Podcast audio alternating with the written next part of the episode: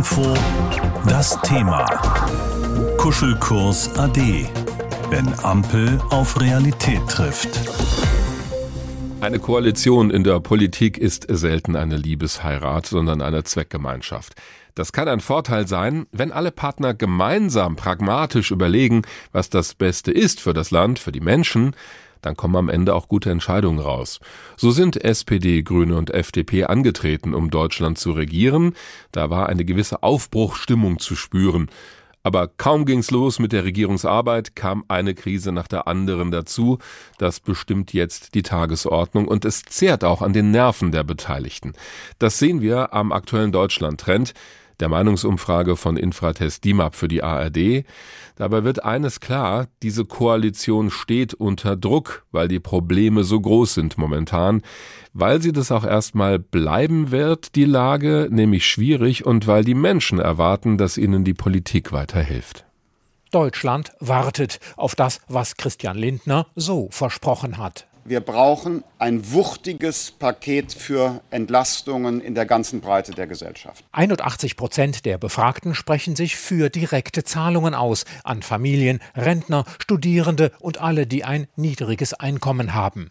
75 Prozent der Wahlberechtigten fänden einen Preisdeckel für den Grundbedarf an Strom und Gas angemessen. Praktisch genauso viele wünschen sich eine Nachfolgelösung für das 9-Euro-Ticket und mehr Wohngeld. Immerhin noch 64 Prozent der Befragten finden, dass die Pendlerpauschale steigen muss. Differenzierter fällt die Antwort auf die Frage aus, wer denn profitieren soll von staatlichen Entlastungsmaßnahmen. Die breite Mitte, von der Christian Lindner spricht, oder eher die, die der SPD-Fraktionschef Rolf Mützenich vor Augen hat insbesondere Rentnerinnen und Rentner, Auszubildende, Studierende, diejenigen mit kleinem und mittlerem Einkommen, Arbeitnehmerinnen und Arbeitnehmer, Familien. Knapp ein Drittel der Befragten sagt, nur niedrige Einkommen sollten vom Entlastungspaket profitieren.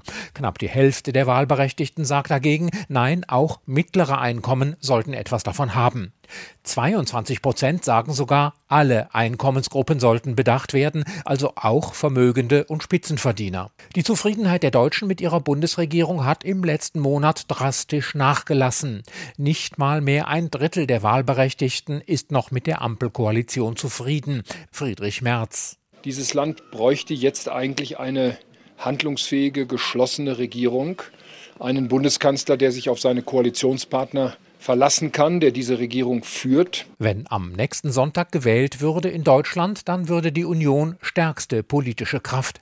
Der ARD-Deutschland-Trend von Infratest DIMAP sieht CDU und CSU bei zusammen 27 Prozent, gefolgt von den Grünen mit 22 Prozent. Mit deutlichem Abstand folgt die SPD, sie käme auf 17 Prozent, die FDP auf 8. Die AfD sieht die Umfrage bei 13 Prozent, die Linke bei 5. Beliebteste Politikerin bleibt Außenministerin Annalena Baerbock, gefolgt von ihrem grünen Parteikollegen Robert Habeck. Beide büßen allerdings deutlich ein bei der Zufriedenheitsquote.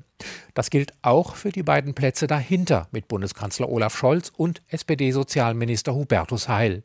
CDU-Chef Friedrich Merz dagegen auf Platz 5 konnte sich leicht verbessern in der Beliebtheit. Die Sanktionen gegen Russland trägt immer noch eine Mehrheit der Wahlberechtigten mit, auch wenn dadurch bei uns die Energie knapp wird und auch alles andere teurer. Allerdings ist die Zustimmungsquote für Sanktionen gesunken von rund zwei Dritteln der Wahlberechtigten direkt nach Kriegsbeginn im März auf heute gut die Hälfte der Befragten die aktuelle politische Stimmung zusammengefasst von unserem Hauptstadtkorrespondenten Lothar Lenz. Aus dem neuen Deutschland-Trend können wir auch etwas ablesen darüber, wie die Ampelkoalition ganz allgemein im Moment dasteht. Vom Naturell her müsste Olaf Scholz eigentlich der perfekte Politiker sein für diese schwierigen Zeiten, eher nordisch zurückhaltend, pragmatisch im Auftreten. Das kommt bei den Menschen aber anscheinend nicht an. Die Zufriedenheit mit der Bundesregierung ist im neuen Deutschland-Trend für die ARD auf den bisher tiefsten Wert gesunken seit Amtsantritt der neuen Bundesregierung. Nur noch 31 Prozent der Befragten sagen, dass sie zufrieden sind oder sehr zufrieden mit der Regierung. Das sind fünf Prozentpunkte weniger als im August. Die große Mehrheit ist demnach unzufrieden. Professor Thorsten Faas ist Politikwissenschaftler und Wahlforscher an der Freien Universität Berlin. Mit ihm analysieren wir regelmäßig den aktuellen Deutschland-Trend, so auch heute. Schönen guten Morgen, Herr Professor Faas. Guten Morgen, Herr Wagner. Welche Erklärungen haben Sie für diese Unzufriedenheit mit der Regierung? Ja, es kommen drei Dinge zusammen. Erstmal hat Regieren einen Preis. Das wissen alle Bundesregierungen und so erlebt es auch die Ampel gerade. Die Euphorie ist verflogen, das harte Ankommen in der Realität ist da und damit schafft man eben auch Unzufriedenheiten. Der zweite Punkt ist, diese Ampel ist kein natürliches, harmonisches Bündnis und auch das haben wir in den letzten Tagen erlebt. Gerade die FDP fremdelt mit diesem Bündnis und es führt zu Rückgängen und die Themen sind groß, sie sind schwierig. Auch das führt zu Enttäuschung bei den Menschen und in der Summe produziert produziert es diese doch deutlich rückläufige Zufriedenheit. Was erwarten die Leute denn stattdessen von der Politik in diesen schwierigen Zeiten? Weil das aktuelle Agieren klappt ja offenbar nicht so richtig. Ja, das ist eine spannende Frage, ob es überhaupt ein Agieren gäbe, was Menschen zufriedenstellen ja. würde. Gerade Robert Habeck hat ja versucht, in diesen Zeiten auch viel zu erklären, wie schwierig das ist. Aber das ist natürlich nicht das, was Menschen hören wollen. Sie sind besorgt, sie erleben natürlich auch täglich, dass die Probleme groß sind, dass die Herausforderungen riesig sind. Und dann mal eben zu sagen, ja, wir schnüren jetzt hier ein, zwei Pakete und dann ist alles gut, das passt einfach auch nicht zusammen. Aber gerade dann, auch wenn die Regierung insgesamt den Eindruck erweckt, sie sei selber nicht so ganz im Reinen mit sich, da gibt es deutliche Divergenzen, dann merken das die Leute, dann sind sie zusätzlich verunsichert verunsichert und dann eben auch unzufrieden. Sie haben die Grünen erwähnt. Die sind interessanterweise in dieser Umfrage die stärkste Kraft innerhalb der Ampelkoalition. 22 Prozent. Das ist mehr als bei der Bundestagswahl. Da lag das Ergebnis bei knapp 15 Prozent. Also profitieren die Grünen trotz allem von der Arbeit in der Regierung? Ja, sicherlich ein Stück weit. Das hat auch viel mit den beiden Spitzen natürlich zu tun. Robert Habeck, gerade auch Annalena Baerbock, die ja nach schwierigem Wahlkampf sich doch schnell in diesem Amt als Außenministerin stabilisiert hat. Und auch das ist natürlich eine neue Situation, dass wir einen Partner haben in der Koalition, der nicht den Kanzler stellt, aber trotzdem die stärkste Kraft ist. Auch das führt sicher zu Spannungen. Zugleich muss man sagen, auch im vergangenen Jahr lagen die Grünen ja teilweise sogar mal auf Platz eins vor allen anderen Parteien. Wir sehen einfach eine große Bereitschaft von Wählerinnen und Wählern auch mal zu wechseln. Und das erlebt die Ampel eben auch jetzt innerhalb der Kräfteverhältnisse der drei Parteien. Stichwort Pragmatismus. Die Grünen sind ja bereits über längere Laufzeiten für die Kernkraftwerke zu reden. Wirtschaftsminister Robert Habeck sucht überall nach neuen Quellen für Erdgas. Das ist ja eigentlich nicht die Grundidee der Grünen, so zu agieren. Aber warum schadet das denen offenbar nicht?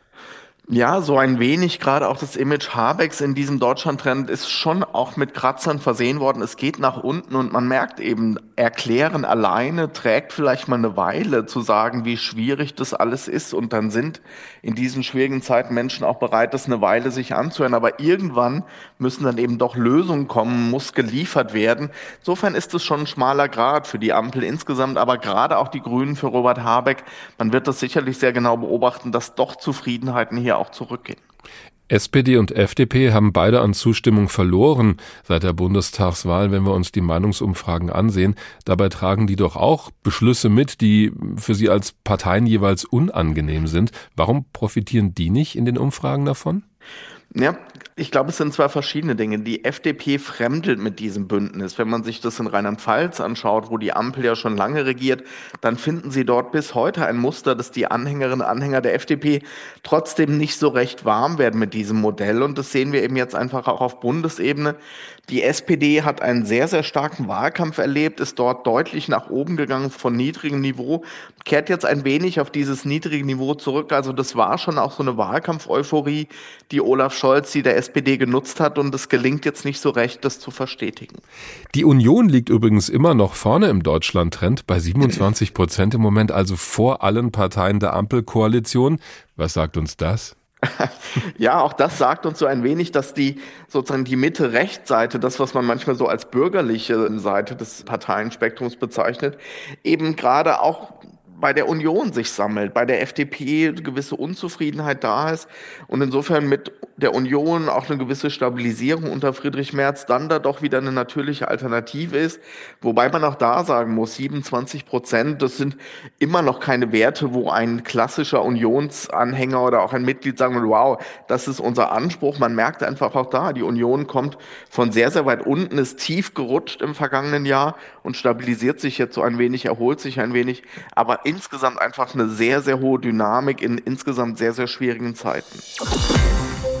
Was bleibt von Schloss Meseberg, von diesen zwei Tagen Klausurtagung der Bundesregierung vor traumhafter Kulisse mit schönen Klischeebildern voller Harmonie? Das werden wir wohl erst in den kommenden Tagen und Wochen so richtig sehen, ob hinter diesen Bildern aus Meseberg auch der Wille steckt, wieder besser zusammenzuarbeiten innerhalb der Ampelkoalition. Denn jetzt heißt es weiter regieren in schwierigen Zeiten. Was sagt dazu die junge Parteibasis? Unser landespolitischer Korrespondent Andreas Meyer-Feist hat nachgefragt bei den Jugendorganisationen von SPD, Bündnis 90 Die Grünen und FDP hier in Hessen, also bei den Jusos, der Grünen Jugend und den Julis. Das Ergebnis könnte in Berlin einige überraschen. Ob Juso-Chefin Juli Boss oder Grüne Jugend, in einem sind sich alle einig. Eigentlich ist die Regierungszeit der Ampel bisher eine einzige Bewährungsprobe, würde ich sagen, und die geht jetzt halt weiter. Na gut, ich glaube, allen beteiligten Akteuren ist von Anfang an klar gewesen, dass diese Koalition keine Liebesheirat darstellt. Man muss schon natürlich sagen, dass sie dafür gute Arbeit machen. Die SPD hat die Führung. Hessens Juso-Chefin Sophie Frühwald findet besonders gut, dass jetzt im Innenministerium nach vielen Jahren, in denen das nicht so war, aufgeräumt wird. Mitte Hessin Nancy Faeser an der Spitze. Auch der höhere Mindestlohn sei ein SPD-Erfolg. Lara Klees von der Grünen Jugend Hessen fordert von der SPD aber noch mehr. Die SPD ist in vielen Richtungen ein bisschen zu leise. Und Juli-Chef Niklas Hanott findet den Corona-Kurs der SPD nicht immer optimal. Wir müssen immer darauf schauen, dass wir mit Maß und Mitte agieren und nicht pauschal äh, Bürger- und Freiheitsrechte einschränken. Erstaunlich gut kommen die Grünen weg, und zwar bei allen jungen Politikern. Lara Klees ist froh darüber. Im Wahlkampf wurde ja sehr klar gegen Annalena Baerbock gehetzt. Ich glaube, jetzt ist jeder froh, dass wir sie als Außenministerin haben. Doch es könnte schon bald hakeln mit der SPD. Juso-Chefin Sophie Frühwald sieht viel Klärungsbedarf beim wichtigsten Thema des Koalitionspartners. Wie schaffen wir sozialen Klimaschutz, der auch eben die Sorgen der Menschen in diesem Land, was das Thema Energieversorgung aufnimmt? Da wird es, glaube ich, auch zwischen den Grünen und der SPD auch in Zukunft noch Klärungsbedarf geben. Juli-Chef Niklas Hanott lobt Robert Habeck und sein Auftritt als Politiker. Vorbildlich und schnörkellos. Mit der FDP dagegen scheinen Jusos und Grüne Jugend mehr Probleme zu haben als umgekehrt. Juli-Chef Niklas Hanott sagt, es liegt auch am Finanzministerium. Gut, Christian Lindner hat natürlich auch die schwierige Aufgabe, darauf zu schauen und man jetzt nicht ähm, Gelder ausgibt, die einem nicht zur Verfügung stehen. Juso-Chefin Sophie Frühwald und Lara Klees von der Grünen Jugend sehen die FDP als Hemmschuh bei der Übergewinnsteuer und beim 9-Euro-Ticket. Da bekleckern sich Minister wie Finanzminister Lindner nicht unbedingt mit Ruhm in diesen Debatten. Sie haben eine Bankcard 100, die haben natürlich auch ein hohes Einkommen, das hat nicht jeder. Da stoppt die FDP. Und was fordern die jungen Politiker in Hessen vom Kanzler? Dass Olaf Scholz sich nochmal an einigen Punkten auch stärker traut, dann Farbe zu bekennen und auch aufzuzeichnen, wie er sich vorstellt, in welche Richtung Deutschland sich entwickelt. Die Ampel soll weitermachen, sagen alle drei. Trotz aller Unwägbarkeiten findet auch die Grüne Lara Klees. Habeck hat, bevor er das Amt bekommen hat, nicht damit gerechnet, dass er jetzt äh, überall hinfahren muss, fliegen muss und guckt, wie er jetzt hier ähm, Strom ähm, und Gas nach Deutschland bekommt. Auch Juso-Chefin Sophie Frühwald und ihr Kollege von den Julis Niklas Hanott sagen, erstmal weitermachen. Gäbe es einen Wetterbericht für die politische Stimmung im Land, dann äh, würde da aktuell wohl eine Warnung vor schwerem Hagel vorkommen, um mal wieder ein abgegriffenes Bild aus der Mottenkiste zu holen. Es hagelt eine Krise nach der anderen schon seit Jahren. Corona-Pandemie, Krieg in der Ukraine, Sorge um die Energieversorgung und so weiter. Das macht die Arbeit der Regierungskoalition extrem schwierig. Dabei wird langsam erkennbar, dass die drei Ampelparteien in vielen Punkten gegensätzlicher Meinung sind, sei es in der Gesundheitspolitik, beim 9-Euro-Ticket oder bei der Frage, wie viel Geld wir noch in Hilfsprogramme stecken wollen und können.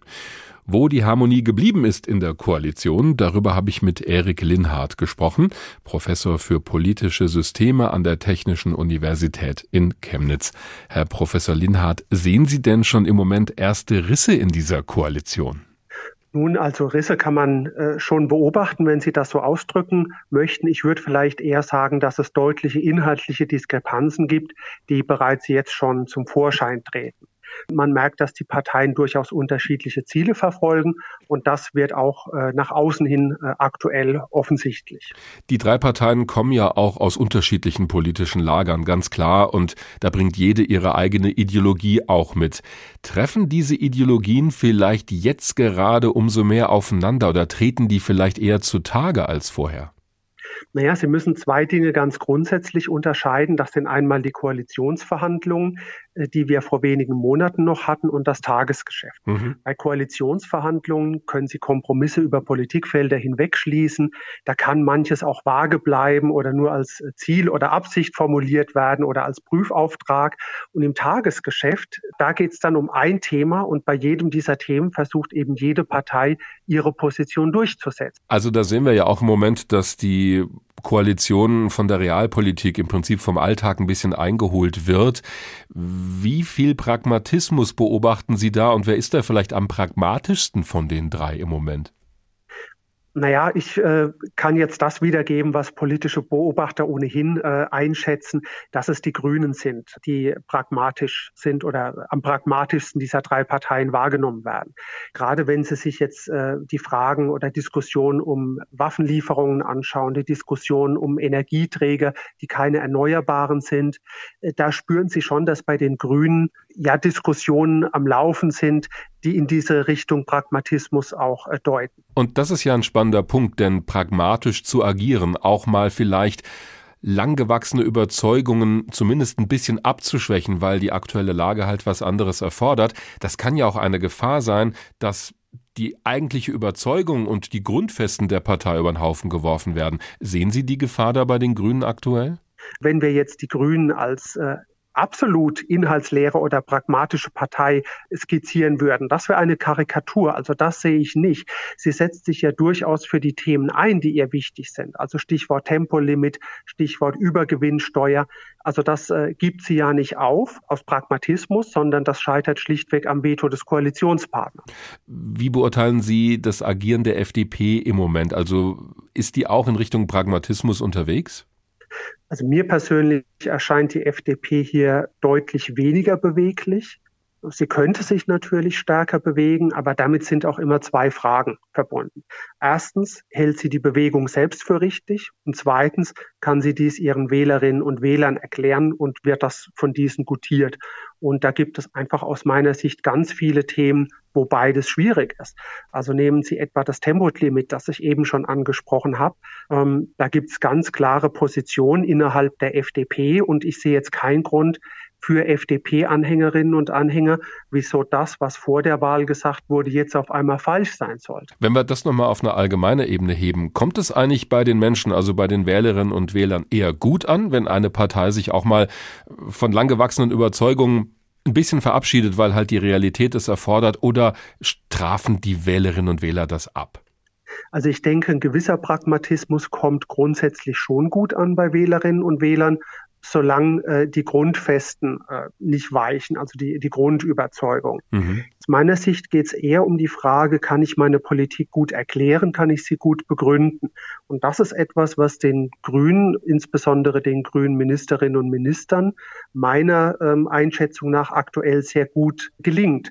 Das heißt, sie erklären und, und überzeugen damit, weshalb Dinge, die sie vielleicht vor einem Jahr noch für falsch hielten, jetzt angemessen sind. Jetzt haben wir natürlich über die FDP und die Grünen gesprochen. Die SPD ist aber die Partei, die die Regierungskoalition anführt. Beobachten Sie da Ähnliches? Ja, definitiv. Äh, es sind allerdings jetzt weniger die Positionen, die an den Kern der Partei gehen. Aber äh, ganz offensichtlich ist ja, dass die SPD heute eine ganz andere Russlandpolitik betreiben muss, äh, ihr Verhältnis zu Russland völlig überdenken muss im Vergleich zu dem, wie es noch in der letzten Legislaturperiode der Fall war. Also Russland als verlässlichen, verlässlichen Partner in der Wirtschaftspolitik zu betrachten, das ist heute undenkbar und da muss natürlich auch die SPD komplett umdenken und ihre Position völlig neu justieren. HR Info. Das Thema. Wer es hört, hat mehr zu sagen.